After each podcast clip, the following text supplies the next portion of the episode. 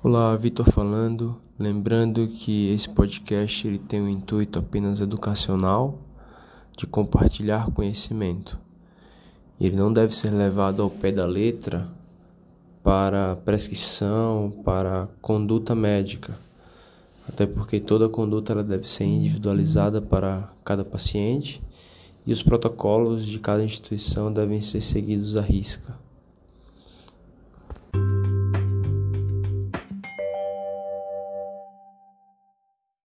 Olá, boa tarde a todos. Hoje vamos falar sobre estenose aórtica. Estenose aórtica é uma doença muito comum, uma das doenças valvares mais frequentes na prática clínica, e ela vem aumentando de prevalência pelo envelhecimento da população.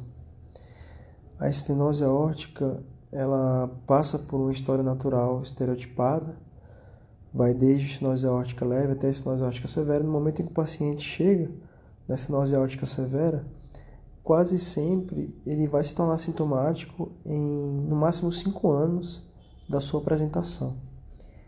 E metade desses pacientes eles apresentam sintomas em até 2 anos a partir do momento em que ele recebe esse diagnóstico. E a partir do momento que o paciente ele começa a apresentar sintomas, isso é um marco na doença, pois o prognóstico dele piora muito. E a estenose aórtica severa, grave e sintomática, ela tem uma sobrevida média de 2 a 3 anos. A estenose aórtica ela tem algumas causas mais comuns, sendo que a mais comum delas, principalmente com esse envelhecimento da população, é a degeneração calcífica, que acontece por injúria endotelial com a fisiopatologia semelhante ao da aterosclerose, e por isso ela compartilha também os mesmos fatores de risco. Outra causa muito comum é a válvula órtica bicúspide congênita. A válvula órtica bicúspide é o defeito congênito mais comum na população geral, cerca de 1,5% da população tem. E é um defeito congênito que tem uma penetrância variável. E por isso a gente sempre rastreia os filhos dos pacientes que apresentam válvula órtica bicúspide né, existia uma chance aí de aproximadamente 30% dos parentes de primeiro grau também apresentarem a doença. Em 80% dos casos, a válvula órtica bicúspide ela acontece pela fusão entre as cúspides direita e esquerda. E essa alteração morfológica ela torna a válvula mais suscetível ao estresse pelo fluxo com a degeneração calcífica mais precoce. 20% das válvulas aórticas apresentam, elas apresentam insuficiência aórtica até os 50 anos. E a estenose aórtica severa ela costuma aparecer após os 40 anos, um pouco mais tardio. E 75% dos pacientes vão ter ao longo da sua vida. Outra causa frequente principalmente em países em desenvolvimento, como é o caso do Brasil, é a febre reumática. E no caso da febre reumática, quase sempre a estenose aórtica ela vai ser acompanhada por doença mitral e por insuficiência aórtica. Então, geralmente o paciente tem uma estenose aórtica e uma estenose mitral ou uma dupla lesão aórtica. No paciente com valvopatia, nós classificamos a doença com relação ao estágio que ela está. No caso, o estágio A, o paciente que está em risco de desenvolver uma valvopatia. Né? No caso, a gente está falando aqui da estenose aórtica. O estágio B é o paciente que tem estenose aórtica progressiva, mas que ainda não tem sintomas, né? Está com estenose aórtica leve ou moderada e não chegou ainda no estágio grave e o paciente não tem sintomas. Então, no caso da estenose aórtica leve, o paciente ele tem uma velocidade de fluxo aórtico entre 2 e 2,9 metros por segundo, com gradientes menores do que 20 milímetros de mercúrio, gradiente médio. Tá? No caso da estenose aórtica moderada, velocidade de fluxo entre 3 e 3,9 metros por segundo, e um gradiente médio de 20 a 39 milímetros de mercúrio. E na estenose aórtica moderada já pode começar a aparecer alterações estruturais cardíacas secundárias à estenose aórtica, como por exemplo disfunção diastólica do ventrículo esquerdo e hipertrofia do ventrículo esquerdo. No caso, paciente com estágio B ele vai evoluir para o estágio C. O estágio C corresponde a uma estenose aórtica grave, mas ainda sem sintomas. É importante nesse estágio a gente ter certeza que o paciente realmente não tem sintomas. Geralmente a gente vai precisar de um teste ergométrico para a gente confirmar essa boa classe funcional, essa ausência de sintomas, pois muitas vezes os pacientes não percebem que estão perdendo classe funcional. E aqui a gente vai dividir em estágio C1, em que o paciente ele já tem alterações compatíveis com estenose ática grave, como velocidade de fluxo acima de 4 metros por segundo e gradiente médio maior do que 40 mm de mercúrio ou um gradiente sistólico maior do que 64 mm de mercúrio.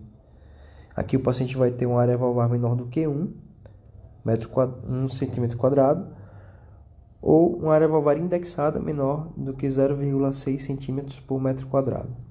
Aqui no estágio C1, o paciente ainda não tem uma redução da fração de ejeção do ventrículo esquerdo. Já no estágio C2, o paciente ele apresenta uma fração de injeção menor do que 50%.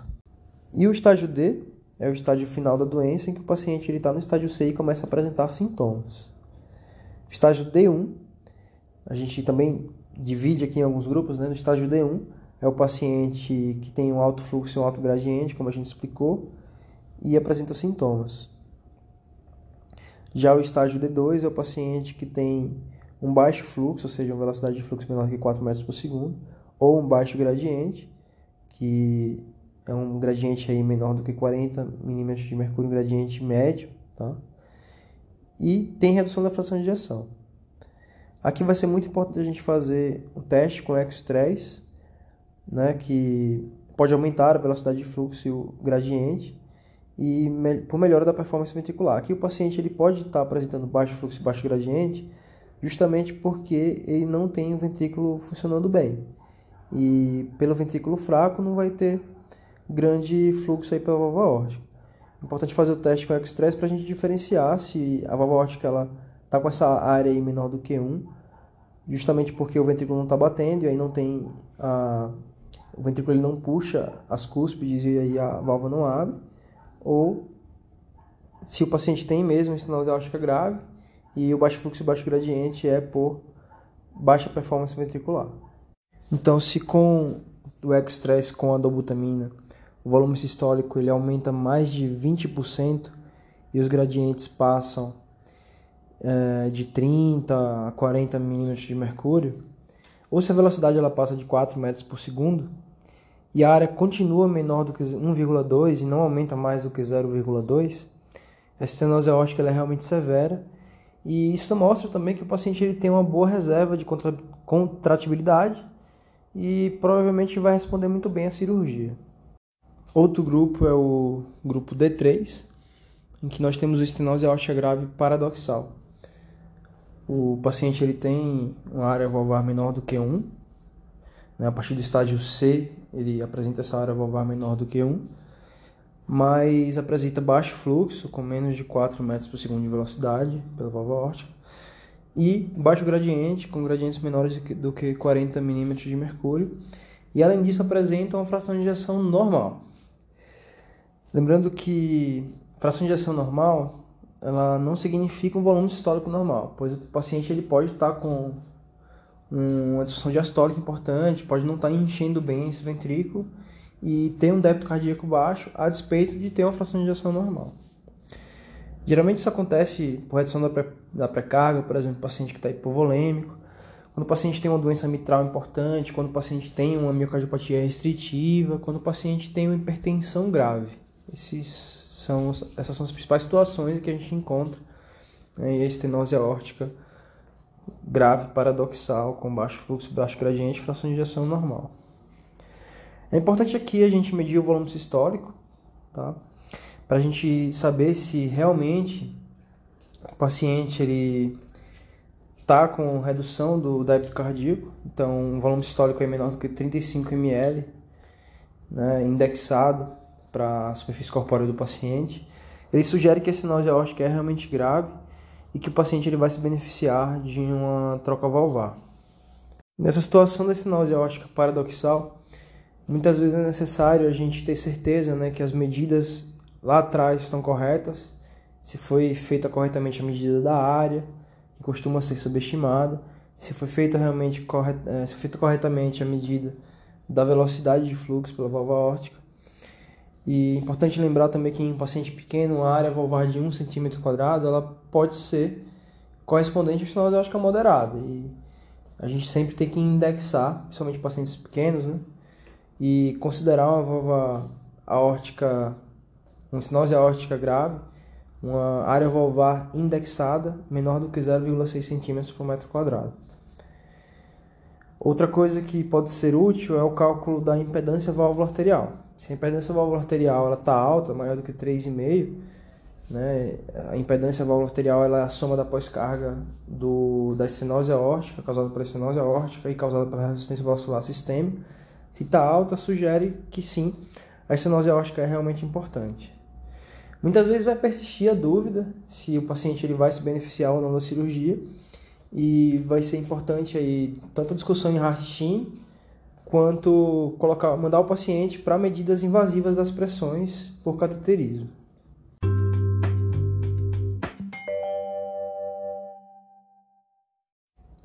A apresentação clínica da estenose aórtica, ela se compõe de uma tríade clássica, né, de angina, dor, dor torácica, anginose, síncope e insuficiência cardíaca.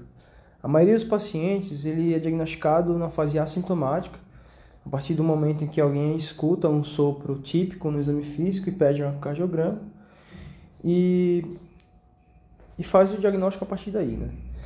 Mas o sintoma mais comum que o paciente se apresenta é uma dispneia, essa dispneia com caráter progressivo, com piora ao longo do tempo.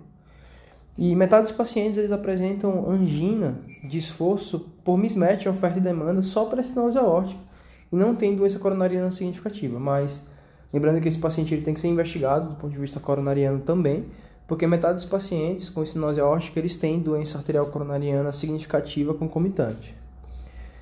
No esforço pode acontecer porque acontece uma vasodilatação, principalmente em território muscular, e o paciente ele tem um débito cardíaco fixo, então ele não consegue compensar essa vasodilatação no esforço e aí acaba sincopando por baixo débito né, por hipofluxo cerebral.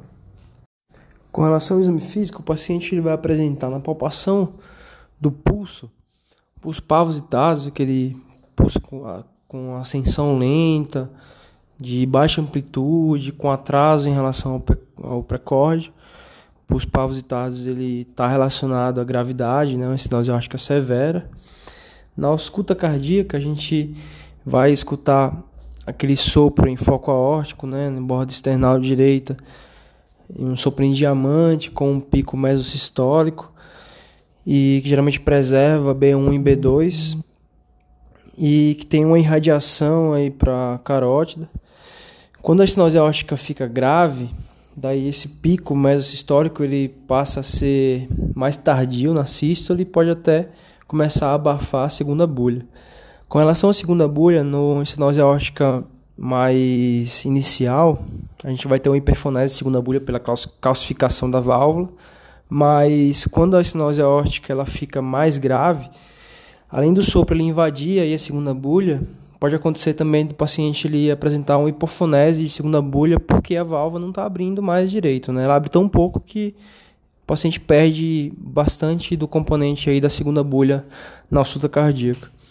Outro achado que pode estar presente no exame físico e também é um sinal de gravidade é o fenômeno de Galhavardin, que é um sopro com um, uma entonação diferente, né? uma entonação mais aguda em foco mitral um sopro bem mais piante, diferente da do sopro que a gente já escuta no foco aórtico. Por fim, o que a gente pode encontrar também, que é um sinal de gravidade em qualquer valvopatia, é a presença de frêmito. Né? A gente palpa frêmito aí no exame físico, geralmente é uma estenose aórtica, uma valvopatia mais grave.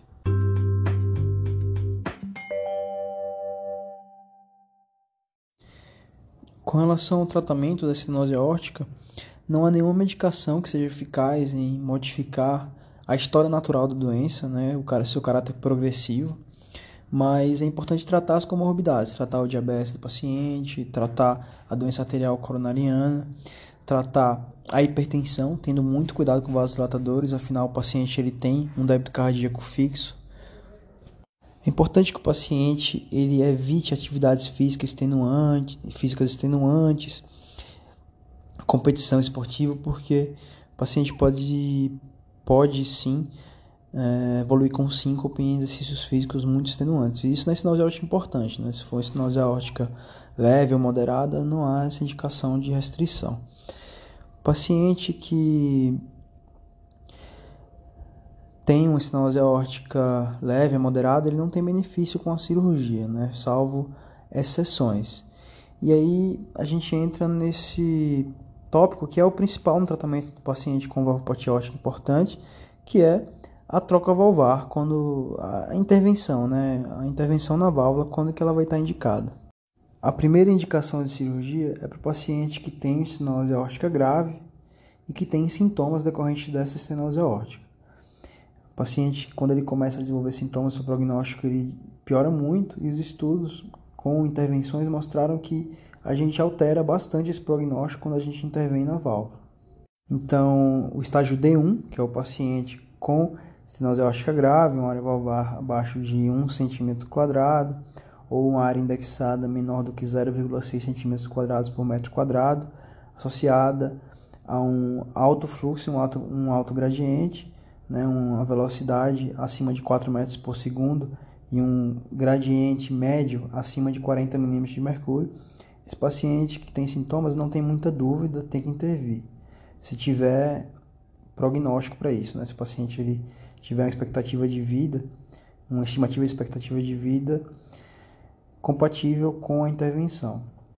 O paciente no estágio D2, né, que é o paciente com estenose aórtica importante, com área valvar abaixo de 1 cm quadrado, mas que tem um baixo fluxo e um baixo gradiente, né, com velocidade menor do que 4 metros por segundo, um gradiente menor do que 40 milímetros de mercúrio, um gradiente médio, mas que estão associados a uma fração de ejeção do ventrículo esquerdo menor do que 40%, ele vai ter benefício na intervenção se a gente fizer o ecostress e ele tiver uma reserva contrátil.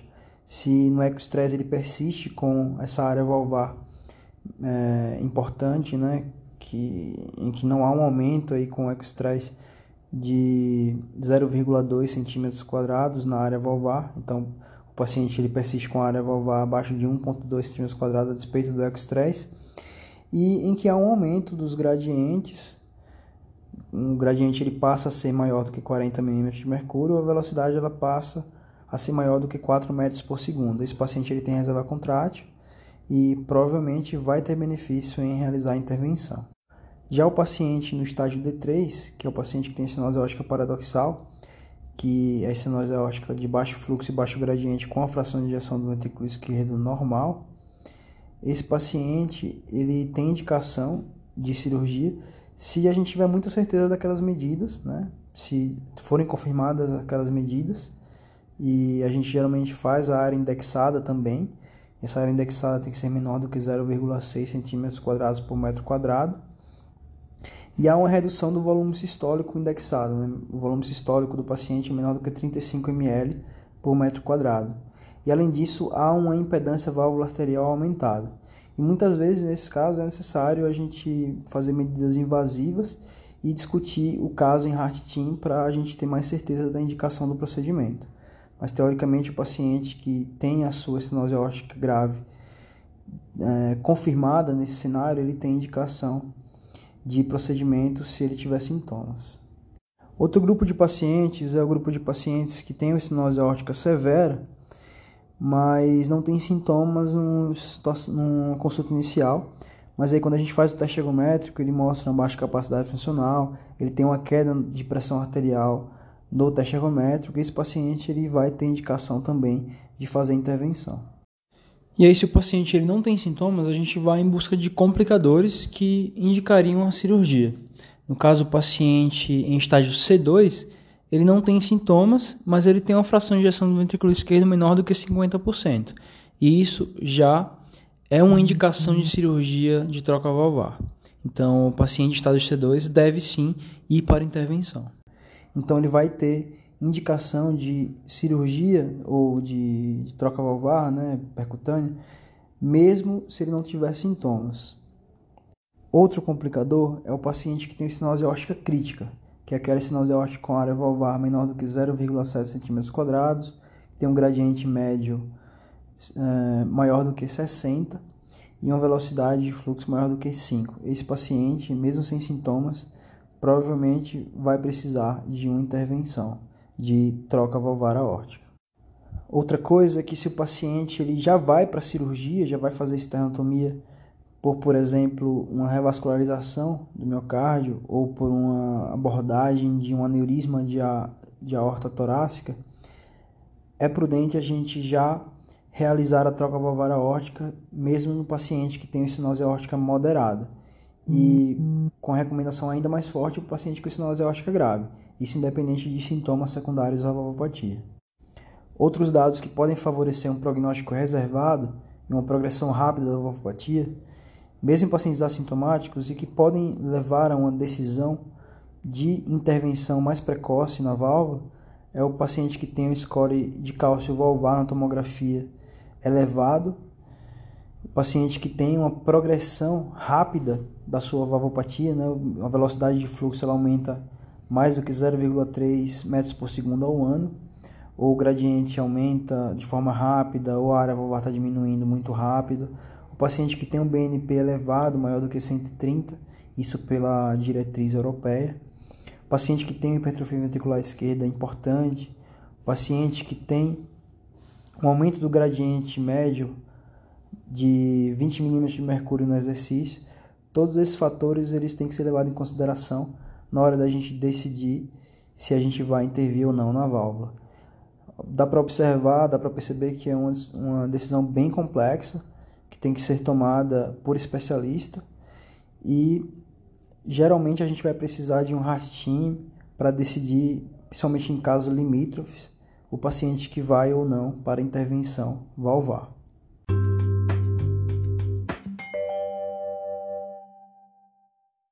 Então, por hoje ficamos por aqui. No próximo episódio vamos falar sobre as modalidades de intervenção na valvopatia aórtica é importante, né? na estenose aórtica é importante. Fiquem bem, até a próxima.